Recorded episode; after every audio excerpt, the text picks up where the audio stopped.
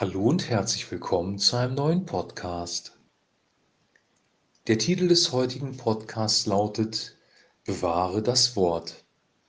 Wir lesen aus Lukas Kapitel 8, die Verse 4 bis 15.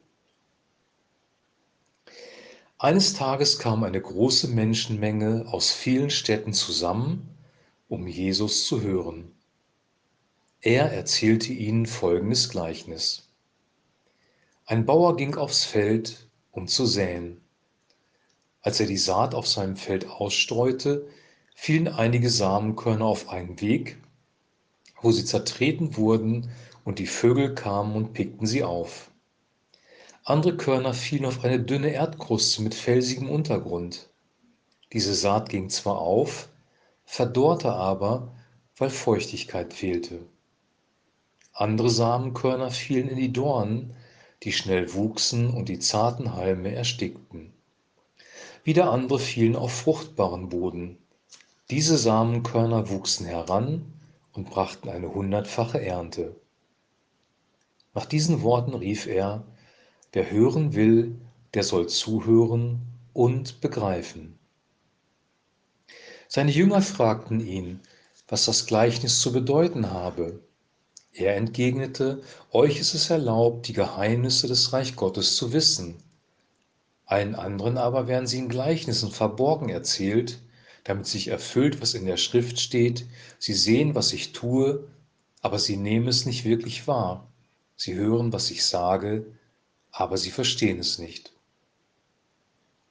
Das Gleichnis hat folgende Bedeutung. Die Samenkörner sind Gottes Botschaft. Der Samen, der auf den festgetretenen Weg fiel, steht für Menschen, die die Botschaft zwar hören, aber dann kommt der Teufel, raubt sie ihnen wieder und verhindert, dass sie glauben und gerettet werden. Mit dem felsigen Boden sind jene gemeint, die die Botschaft freudig aufnehmen. Aber wie bei jungen Pflanzen einem solchen Boden reichen ihre Wurzeln nicht sehr tief. Eine Weile glauben sie zwar, aber wenn Schwierigkeiten kommen, wenden sie sich ab. Der von Dornen bewachsene Boden meint Menschen, die Gottes Wort zwar hören und annehmen, sich aber durch die Verpflichtungen, den Reichtum und die Zerstreuung des Lebens schon bald wieder davon ablenken lassen. Auf diese Weise gelangt nichts zur Reife.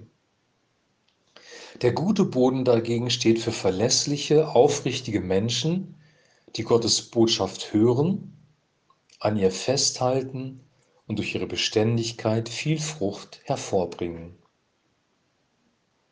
Soweit der heutige Text.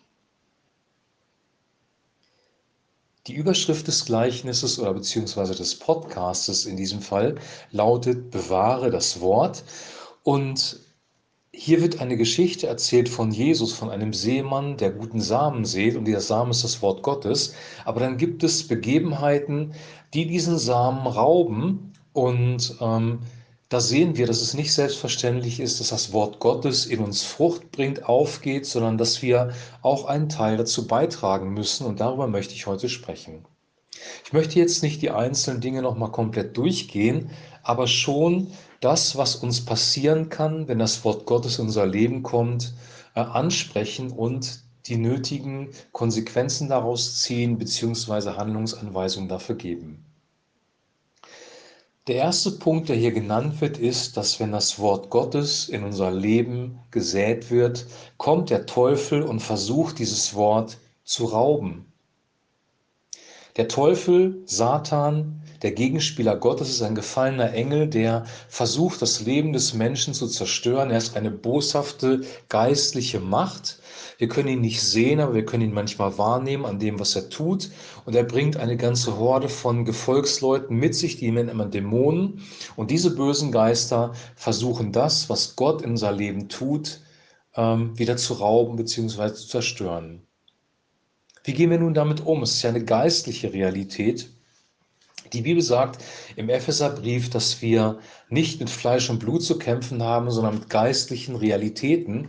Und da wird von einer Waffenrüstung gesprochen, die unter anderem Wahrheit, ähm, das Wort Gottes enthält, die wir anziehen sollen. Epheser Kapitel 6. Ich möchte das jetzt nicht lesen, aber es gibt eine Verteidigungsrüstung, wenn du so willst, in deinem Geist, ähm, die du benutzen kannst, um das, was dir gegeben ist, zu verteidigen. Die Bibel sagt, widersteht dem Teufel und er wird von euch fliehen.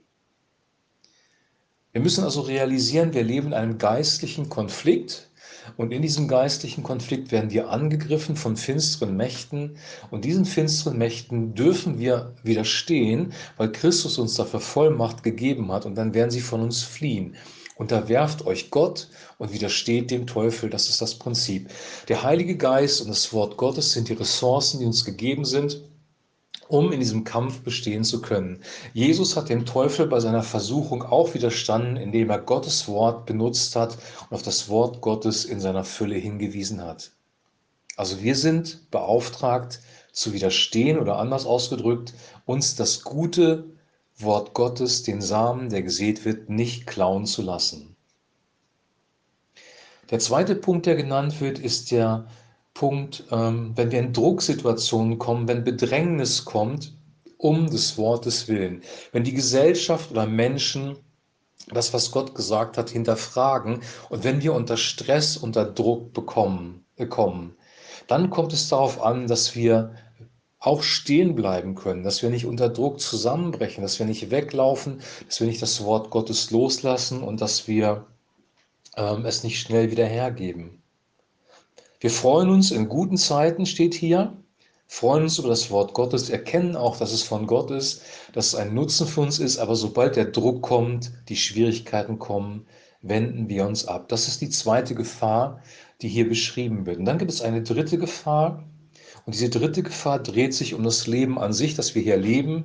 Da sind mehrere Dinge genannt und ich möchte das in zwei Begriffen zusammenfassen. Das eine ist der Begriff Sorge um das Leben.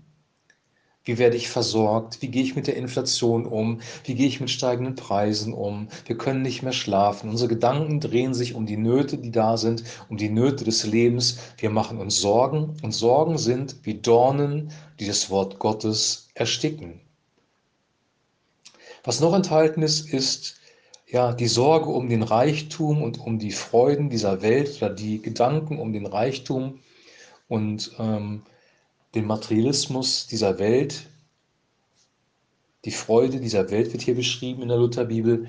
Ähm, also wenn wir auf Materialismus fokussiert sind, darauf, dass es uns gut geht, darauf, dass wir äh, mehr haben als andere, versuchen, durch Reichtum unsere inneren Bedürfnisse zu füllen, dann wird das Wort Gottes in uns auch erstickt, kaputt gemacht und ähm, wir werden letztendlich keinen Vorteil davon haben. Das Ganze wäre sehr, sehr negativ, aber es gibt noch einen guten Ausgang, nämlich in Vers 15, der gute Boden. Und da sagt die Bibel, der gute Boden dagegen steht für verlässliche, aufrichtige Menschen, die Gottes Botschaft hören, an ihr festhalten und durch ihre Beständigkeit viel Frucht hervorbringen. Oder Luther schreibt es folgendermaßen, das aber auf dem guten Land sind die, die das Wort hören und behalten, in einem feinen und guten Herzen und bringen Frucht in Geduld. Also hier sind zwei Dinge wichtig, die hier am Ende nochmal beschrieben werden, nämlich einmal unser Charakter. Luther schreibt ein feines und ein gutes Herz. Ein Charakter, der in den Schwierigkeiten nicht davonläuft, sondern dem Teufel widersteht oder in Drucksituationen dranbleibt und nicht aufgibt, der nicht geprägt ist von Materialismus, sondern der die Werte von Jesus Christus in seinem Herzen trägt. Also ein guter Charakter auf der einen Seite. Der nächste Punkt ist das Festhalten am Wort Gottes es sich nicht rauben zu lassen. Das bedeutet, dass wir über die Worte, die Jesus uns vermittelt hat, nachdenken, nachsinnen, sie verstoffwechseln, sie in unserem Herzen bewegen, wie Maria das getan hat. Also bewege das Wort in deinem Herzen, sinne darüber nach, meditiere darüber, dass es tiefe Wurzeln in dir schlägt und dass es wirklich gute Frucht hervorbringt. Und der letzte Punkt, der hier genannt wird, ist Geduld oder Beständigkeit ein guter Charakter, sich um das Wort kümmern und Geduld und Beständigkeit. Diese drei Dinge sind wichtig. Unser Charakter wird verändert durch den Heiligen Geist, wenn wir Charakterschwächen haben, leicht aufgeben, können wir auch Gott bitten, dass er uns verändert. Und das ist auch ein, ähm, ein Vorteil für, fürs Arbeitsleben, fürs Familienleben. Wir brauchen Durchhaltevermögen, wir brauchen einen guten Charakter, eine Beständigkeit, Integrität, Wahrhaftigkeit in unserem Leben. Das sind alles Dinge, die wichtig sind. Luther spricht von einem feinen und guten Herzen. Und wenn wir das haben und diese beiden anderen Dinge berücksichtigen, nämlich dass wir das Wort verteidigen, über das Wort meditieren auf der einen Seite und dass wir ähm, geduldig sind und beständig, dann wird wirklich Frucht heraus hervorkommen. Wir sind geprägt durch die Reformation, wir sind geprägt durch die Botschaft von Gnade und die Botschaft von Gnade ist auch eine der wichtigsten Botschaften, wenn nicht die wichtigste Botschaft überhaupt. Die Bibel sagt, dass Gott aus Gnade seinen Sohn gegeben hat für uns. Er hat unsere Sündenschuld gesühnt, er ist das stellvertretende Sühneopfer, damit wir ewiges Leben haben dürfen, versöhnt sein können für Gott und das alles ist ein Geschenk das wir aus lauter Gnade bekommen haben.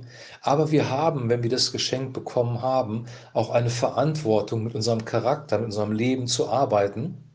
Wir sollen die Glieder auf Erden töten, sagt Paulus, also die negativen Charaktereigenschaften ausrotten und den Heiligen Geist in unserem Leben wirken lassen, damit gute Charaktereigenschaften entstehen. Also wir sind dafür verantwortlich, dass unser Charakter reifen kann, wir sind auch dafür verantwortlich, durchzuhalten, nicht sofort aufzugeben, wenn Schwierigkeiten kommen. Und wir sind auch dafür verantwortlich, über das Wort Gottes zu meditieren, nachzusinnen, es zu verstoffwechseln.